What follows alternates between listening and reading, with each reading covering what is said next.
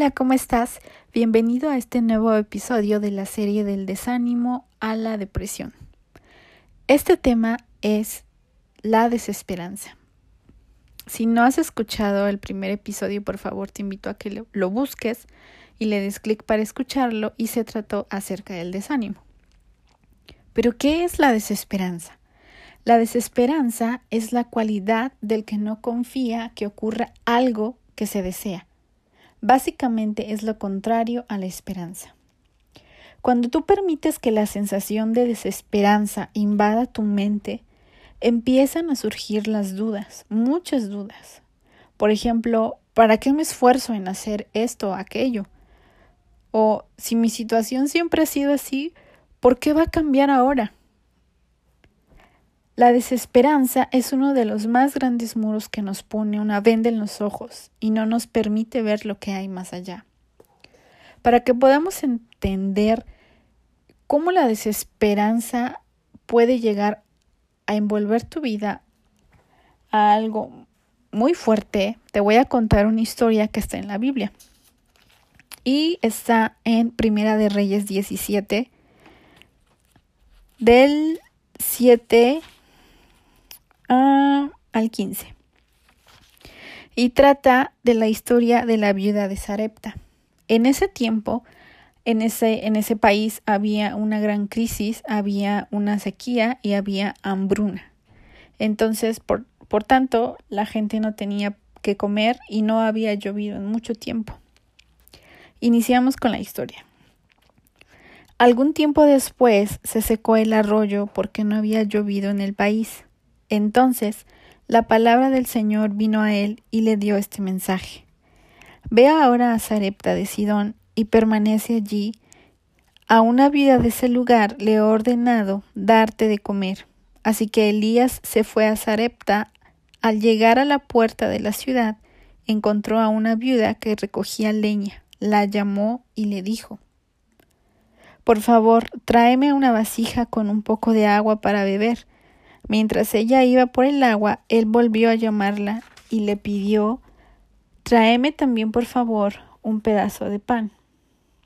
Tan cierto como que vive el Señor tu Dios, respondió ella, no me queda ni un pedazo de pan, solo tengo un puñado de harina en la tinaja y un poco de aceite en el jarro. Precisamente estaba recogiendo unos leños para llevármelos a casa y hacer una comida para mi hijo y para mí será nuestra última comida antes de morirnos de hambre. Voy a hacer una pausa aquí. ¿Te suena esto? Hoy en día estamos pasando una situación similar, no tan fuerte, pero hay escasez a causa de esta contingencia que estamos pasando. Mucha gente ha entrado en desesperanza porque no tiene la forma de llevar alimento a su casa, porque perdió el trabajo, donde estuvo laborando varios años, porque lucha día a día por, por comer, por tener el sustento de su casa y no hay forma de que pueda llevarlo. Y eso está causando este sentimiento de desesperanza también en los corazones y en las mentes de mucha gente. Así como acabamos de leer en ese tiempo también esta mujer sufrió eso.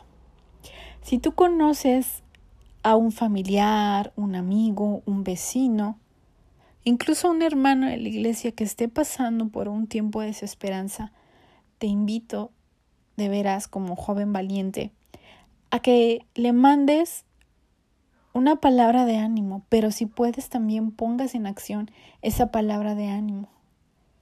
Es decir, si tú le dices, oye, ¿sabes que Dios está contigo y Dios te va a ayudar? Pues también muéstrale el favor de Dios. ¿Cómo?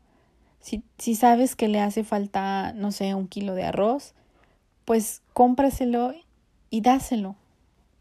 Si sabes que le faltan, no sé, 100 pesos y tú tienes para poderle compartir, compártele ese dinero. Es, decir, que tenemos que hacer no solo darle la palabra, sino también ponerla en acción para que el ciclo se cierre y la gente pueda saber de que Dios es real. Sobre todo te lo digo a ti, si eres cristiano y conoces de Dios, pongamos en práctica la palabra y lo que hemos aprendido y lo que hemos recibido de Dios. Continuamos con la historia para que veamos el final de ella y cómo Dios interviene aunque nosotros estemos en ese ciclo de desesperanza.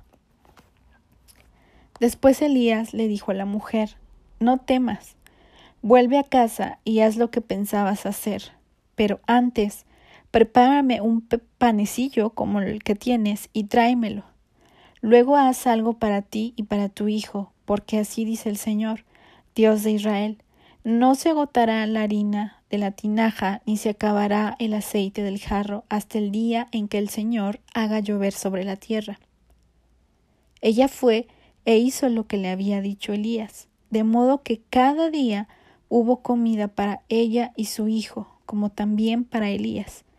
Y tal como la palabra del Señor lo había anunciado por medio de Elías, no se agotó la harina de la tinaja ni se acabó el aceite del jarro. ¿Lo ves?